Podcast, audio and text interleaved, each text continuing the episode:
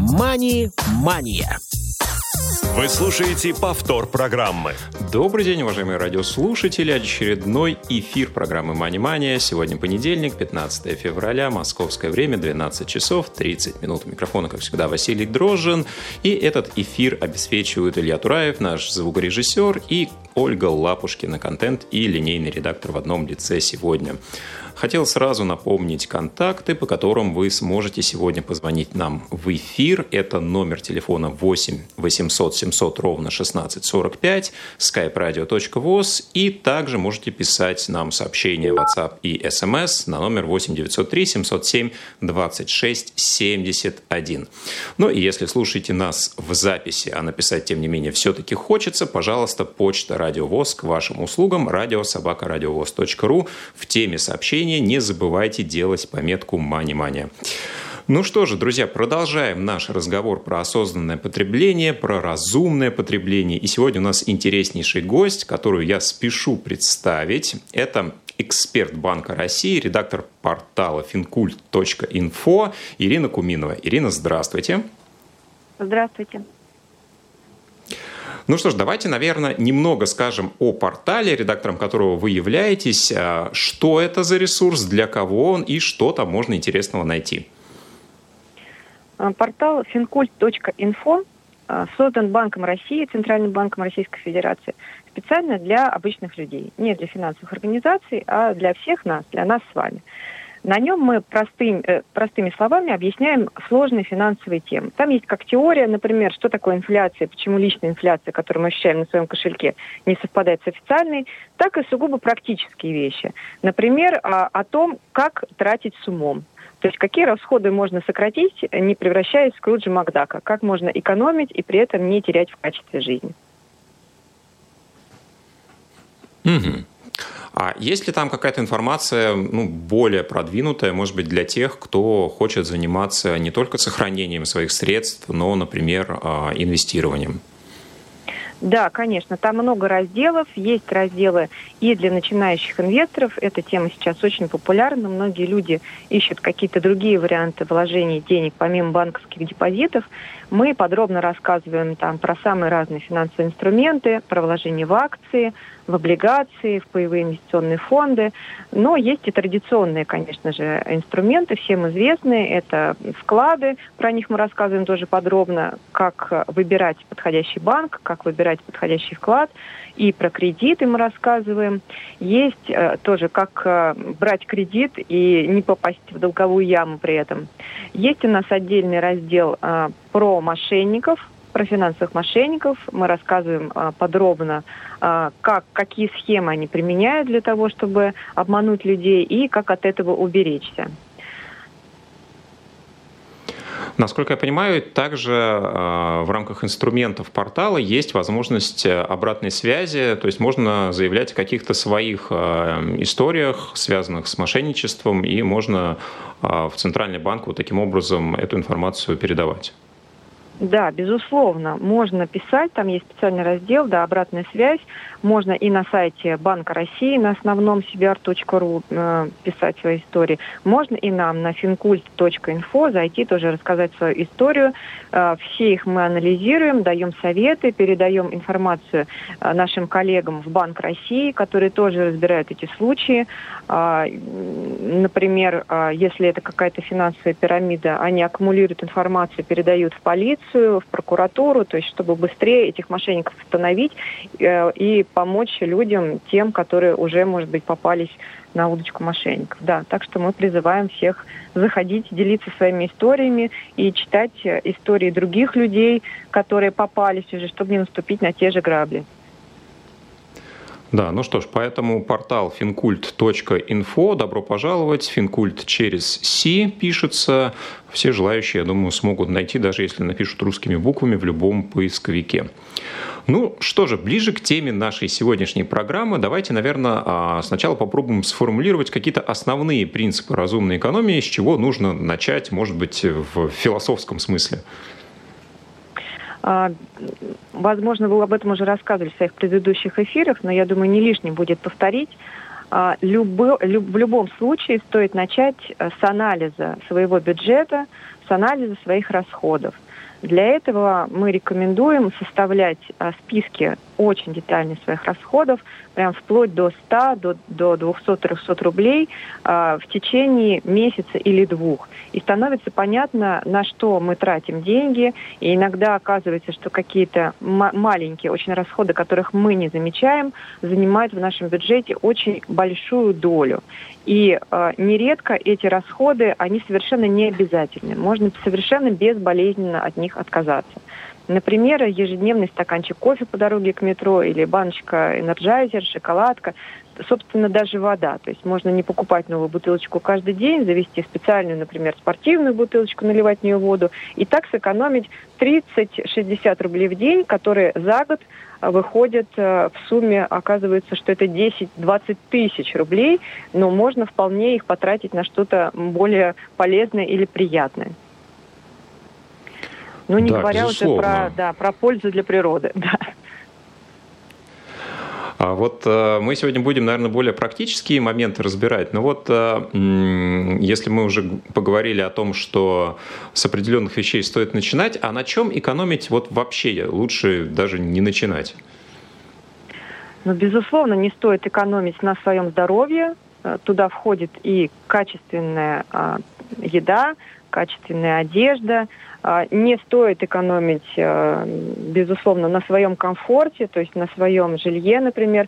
Не стоит а, совсем отказываться от развлечений. То есть какие-то радости у человека должны быть, даже если он находится в режиме жесткой экономии, все равно нужно находить для себя какие-то варианты развлечений, чтобы ну, как-то радовать себя, потому что это тоже очень важный момент. Ну и, естественно, нужно следить за здоровьем, на этом тоже не стоит экономить возможно, там посоветовать с врачом принимать витамины и так далее. То есть на этом точно экономить нельзя. Здесь я с вами абсолютно согласен. А, у нас есть звонок от радиослушателя. Здравствуйте, вы в эфире. Здравствуйте. Меня зовут Владимир Николаевич. У меня вопрос к инспектору. Скажите, пожалуйста, почему... Я, у, у меня, меня пропал звук. Да, вас, вас слышно, да, пожалуйста. Ваш вопрос к эксперту, да. Почему э, это, когда берешь кредит, большие проценты дают мне деньги. А если я положу, мои деньги лежат, если я буду малые проценты. А, Почему процент по депозиту ниже процента по кредиту, да, э, если я правильно понял ваш вопрос? Он, правда, не совсем по теме нашей сегодняшней программы. Да, он, вот. он совсем не по теме нашей программы. Скажите, скажите Владимир а... Николаевич, а если э, у вас еще вопрос именно в тему экономии, если вы еще на линии находитесь? Ну, насчет экономии я понемножку. Вот, вот как раз и получается этот вопрос как раз и по экономии. Потому что у меня пролежит какой-то период времени – сумма какая-то, ну, 500 тысяч, допустим, будет маленький процент, ну, 15 набавить. А я возьму ту же сумму 500 рублей у банки, мне большой процент выплачивать. И тут вот получается, вот как раз вся экономия видна будет. Все Понятно, понятно. Логика понятна, с ней сложно поспорить. А, смотрите, я, во-первых, хотел бы адресовать э, всех слушателей, у кого такие же вопросы к нашим выпускам, связанным с инфляцией. А, у нас тоже была замечательная эксперт, э, Алина Евстигнеева, представитель Департамента кредитной политики и финансов Банка России, которая об этом а, подробно рассказывала, что такое ключевая ставка, почему банки не могут э, делать проценты на кредиты, соответственно, э, меньше, чем проценты по депозитам. Естественно, они должны на чем-то зарабатывать. Э, вот. Ну, конечно, самый простой совет – лучше кредитов максимально избегать, да, и, и тем самым не ввергать в себя вот в эту долговую яму. Но все-таки давайте вернемся к теме нашей сегодняшней программы и поговорим а, уже более подробно о том, какие же конкретно способы, средства экономии мы можем применять. И, наверное, а, самая большая категория расходов практически у каждого из нас – это какие-то повседневные траты, повседневные покупки, которые мы совершаем в магазинах у дома, в супермаркетах, в гипермаркетах и так далее. А, да, я с вами согласна. Действительно, по исследованиям, до трети бюджета у нас уходит именно на такие а, покупки, у кого-то, возможно, и больше, на а, регулярные покупки. И какой мы можем дать совет? имеет смысл все-таки не делать покупки ежедневно у, в магазинах у дома, потому что, как правило, оказывается, что самые ходовые товары ежедневного спроса, они там дороже часто, чем в больших магазинах, в крупных супермаркетах, в гипермаркетах. Имеет смысл э, спланировать свои расходы, например, на неделю, на месяц, и закупаться раз в неделю или раз в месяц, ну вот какие-то долгоиграющие э, товары, то есть товары для дома, например, или бакалеи, консервы, их можно и реже закупать, пополнять свои запасы. Но в среднем обычно э, оптимальные, э, оптимальные закупки раз в неделю. Причем их тоже э, лучше планировать, то есть составить примерно, например, меню на неделю для себя, для своей семьи, понять, каких, э, может быть, не хватает тоже товаров санитарных или товаров для дома и составить список. Это очень важно, чтобы не купить лишнего и потом не выбрасывать продукты. А, и закупаться имеет смысл как раз вот в крупных э, супермаркетах по списку, не выходя за его пределы. Причем прежде чем э, закупаться, мы рекомендуем также составить список того, что уже есть на кухне э, или в холодильнике, чтобы уже в процессе не засомневаться, а есть ли у меня еще этот соус или нет, есть ли еще консервы или уже закончились. Опять же, не купить э, лишнего. Э, где лучше покупать? И как лучше покупать э, вот эти товары крупными партиями. Мы, э, особенно вот сейчас, во время пандемии, э, этот способ вышел на первый план, и мы считаем, что он очень э, как бы полезен не только в том смысле, что не нужно никуда ходить, но и в смысле экономии. Это дистанционные покупки, покупки онлайн в приложении или через сайт магазина, либо маркетплейса, где представлены сразу несколько магазинов. Это экономия и времени, не нужно ехать или идти в магазин, экономия сил, не нужно нести все эти продукты и другие вещи, их прямо на дом доставляют. Но кроме всего прочего, это также бывает и экономия денег.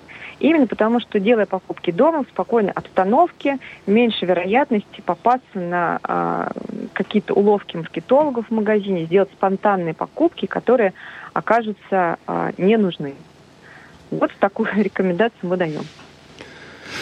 Да, ну я готов здесь э, подписаться и голосую обеими руками за э, удаленный формат совершения покупок. Действительно, ну плюсов очень много, из минусов вот я бы отметил только разве что ты не можешь, наверное, сам а, выбрать товар, да, ну вот, например, у кого-то есть желание выбирать там овощи, фрукты, самостоятельно накладывать. Конечно, это не имеет э, отношения к тем вещам, которые вот, ну, условно имеют универсальную упаковку, упаковку. Да, здесь, э, в принципе, в интернете вы примерно все то же самое выберете. Но единственное, в магазине, опять же, вы можете посмотреть, наверное, срок годности, и не всегда а, такая возможность у вас есть при выборе товара в интернете. А, поэтому вот здесь, наверное, давайте как раз перейдем ко второму шагу, когда мы покупаем что-то офлайн, все-таки мы приехали физически в магазин, крупный, может быть, или не очень, да, и что здесь нас э, ждет, какие уловки продавцов, маркетологов, какие опасности, которых можно постараться избежать. Да, если по каким-то причинам все-таки удобнее или вы привыкли делать покупки в магазине, а, здесь стоит э, просто знать, где могут подстерегать такие э, финансовые уловки, хитрости. А, во-первых, стоит э, очень внимательно изучать ценники. То есть, например, очень часто используют красный ценник, э, который привлекает внимание и заставляет покупателей думать, что это очень выгодное предложение, это скидка. Хотя это не всегда так. Иногда на ценниках э, крупные цифры пишут, например, крупными цифрами пишут цену с оптовой скидкой или с а, максимальной скидкой по какой-то особенной а, бонусной карте или без учета НДС, и только мелкими реальную розничную стоимость. То есть здесь нужно, конечно, очень внимательными быть и э, сравнивать, э, либо там просить кто-то, кто с вами, чтобы он сравнил э, реальные цены на этот продукт э, и на аналогичные продукты э, в магазине. А вторая уловка, тоже чисто психологическая уловка, а, это а, место положения товара. То есть есть так называемая золотая зона, она находится примерно на уровне груди взрослого человека, где-то от метра до метра пятидесяти. Это э, золотая зона для супермаркета, не для вас. То есть это те товары продавать, которые именно супермаркету наиболее выгодно. То есть это не значит, что они оптимальны по соотношению цена-качество. Если заглянуть на полку ниже или э, выше и сравнить, э, то вполне возможно окажется там товар не худшего качества, но по более низкой цене. А дальше следующая уловка.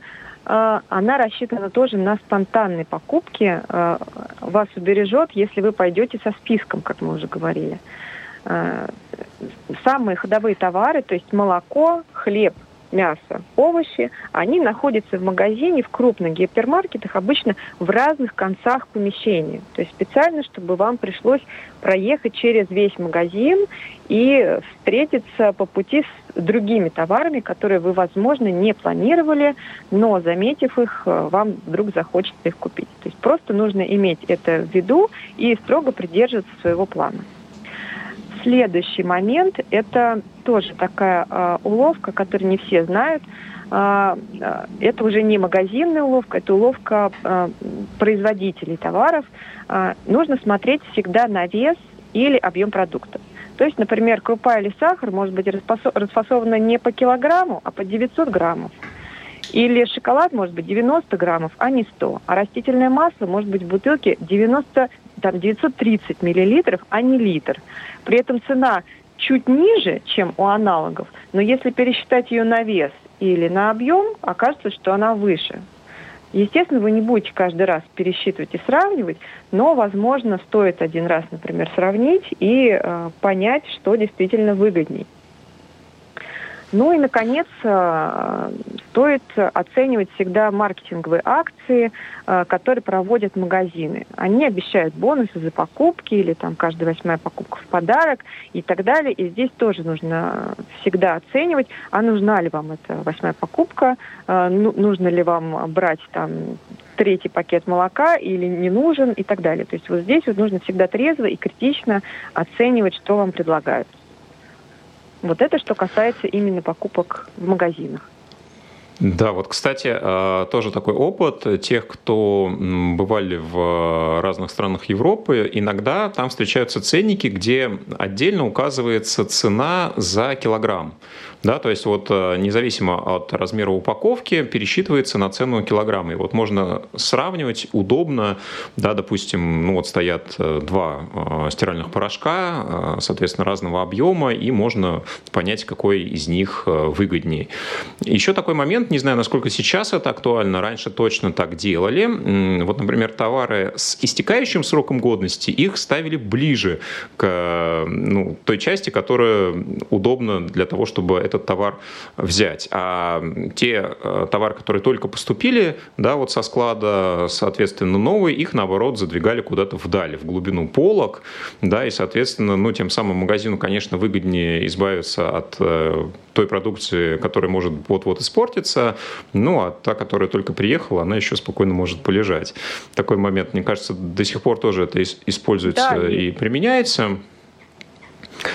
Да, и вот что касается зонирования магазина, то еще, как мне э, думается, вот возле кассы сосредоточено огромное количество м, продукции, которая привлекает внимание детей. Да? Когда вы идете в супермаркет, в гипермаркет с ребенком, возле кассы вы, естественно, останавливаетесь, потому что очередь. Ну и тут различные э, там всякие шоколадки, леденцы, э, в общем, все, что можно собирать сериями. И здесь, конечно, глаза у ребенка разбегаются, и постоянно можно слушать в очередях желание детей что-то купить, что-то там взять.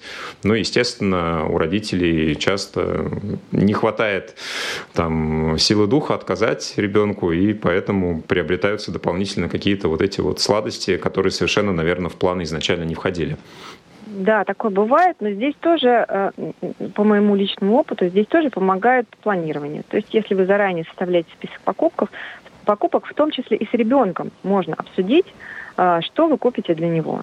Потому что совсем, конечно, без вкусности, без сладости вряд ли, наверное, кто-то обойдется, но это тоже можно оговорить заранее. То есть тоже с ребенком а, просто договориться и выслушать его пожелания, при нем вписать в этот список покупок, покупок то, что а, он бы хотел. Ну и говорить, что других никаких покупок тогда уже не будет, потому что бюджет а, запланирован на а, эти закупки определенные, за его пределы выходить нельзя. Это, кроме всего прочего, научит ребенка правильно обращаться с финансами на будущее. Хорошо. Ну, про акции мы уже поговорили. Действительно, получается, что если что-то продается дешевле своей обычной условно стоимости, то если это не входит в наш список покупок, то нам, наверное, брать это не стоит. Да, получается так? Если не входит в список покупок, не стоит. Но опять же, то есть можно иметь, например, два списка, списка покупок, то есть то, что вам нужно на неделю, и, допустим, э, иметь в виду, что понадобится в ближайший месяц. То есть, если вы и так планировали покупать стиральный порошок, он у вас пока есть, но вы все равно будете его покупать, и здесь он со скидкой, то и он входит в ваш список месячных покупок, то можно его купить. Если же он вообще ни в каком списке нет, его, или, допустим, э, в этот порошок вообще никогда не пробовали, вы не уверены, что он вам подойдет, вообще может быть у вас на него аллергия, то не стоит покупать просто потому, что он дешевле. То есть вот э, здесь в этом есть опасность. Ну да, мне кажется, это касается абсолютно всех вещей. Можно зайти в какой-то магазин одежды, э, попасть на акцию там пять вещей по цене двух, а, купить пять вещей, из которых, там, например, четыре изначально не особо были нужны. Да? Вы пришли за, за чем-то конкретным, но вот поскольку была акция, вы решили в ней поучаствовать. Да, это такая же а, история. И с гардеробом угу. здесь действуют такие же правила. Его тоже нужно планировать. Для детей это обычно работает. Мы заранее планируем, что мы хотим им покупать на лето, на осень, на зиму. А, и имеет смысл точно так же составлять план для обновления собственного гардероба. А, и ему следовать, и действительно не покупать лишнего, потому что купив пять футболок на распродаже, может оказаться, что они обойдутся вам дороже, чем если вы купили одну хорошую футболку, которую вы точно будете носить. И, возможно, она будет даже более высокого качества, вы сможете пользоваться ей дольше. Да, ну хорошо, давайте тогда перейдем уже к э, каким-то советам, которые можно применять э, не для повседневных трат, а может быть для каких-то регулярных расходов. А, да, что мы можем оптимизировать в области, допустим, коммунальных платежей или платежей за да. связь. Да, есть, а, безусловно, у нас расходы, не только покупки. У нас есть коммунальные услуги, услуги сотовой связи, телеком, это интернет, цифровое телевидение. А, здесь что можно посоветовать? А, телеком и сотовые операторы периодически пересматривают свои тарифы, вводят какие-то новые, более выгодные тарифы, поэтому имеет смысл периодически, раз в три месяца, например, заходить и проверять, что, какие новые предложения появились. И это первый момент. Возможно, действительно можно как-то, там, я не знаю, там, большее количество, более быстрый интернет получить по той же цене, либо снизить тариф. То есть это нужно периодически пересматривать. Плюс у нас, как правило, ну, у меня, во всяком случае, возможно, и у других людей, периодически какие-то ненужные подписки а, накапливаются. То есть, например, я подписываюсь на какие-то каналы телевидения, которые мне вот прям вот казались очень интересными, а потом выясняется, что я их не смотрю, мне просто некогда. Имеет смысл тоже проводить аудит этих подписок и отказываться от того, что не нужно. Плюс э, я бы тоже хотела подчеркнуть, что в случае с коммунальными услугами, сотовой связью и прочими расходами также имеет смысл перевести их максимально в автоматический режим, оплачивать их в онлайне, настроить автооплату.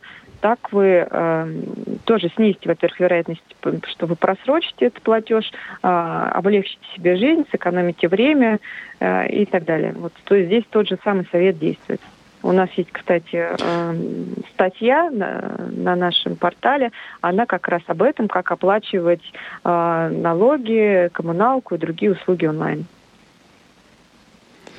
Ну, вот что касается оптимизации коммунальных платежей, здесь такая же история работает. Иногда у нас а, в платежке бывают услуги, которыми мы ну, не то, что не пользуемся, мы даже не знаем, что, э, где они у нас находятся, да, например, а, до сих пор у кого-то Радио. есть оплата за радиоточку, да, да. А, кто-то, например, не использует ТВ-антенну, да, вот, э, допустим, у него есть э, какая-то подписка от ну, какого-то оператора а, ТВ-услуг, и, ну, соответственно, домовая обычная антенна ему не нужна.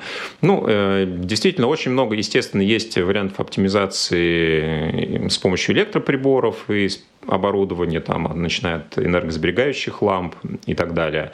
Вот. Но здесь я думаю, что мы уже э, не, не будем в эту сторону особенно далеко залезать. В любом случае, действительно, э, смотрите, пересматривайте те подписки, те сервисы, которыми пользуетесь постоянно, потому что не всегда все из этого нам действительно нужно. Когда мы к этому подключаемся, кажется, что это выгодно, это интересно, это точно окупается, но когда мы этим не пользуемся совсем, это оказывается ну, тоже, наверное, наверное, не очень хорошая история для нашего кошелька. А, что касается вот экономии, как говорят, я лучше куплю две вещи а, там, более низкого качества, чем одну дорогую, но хорошую. Вот э, как с этим быть?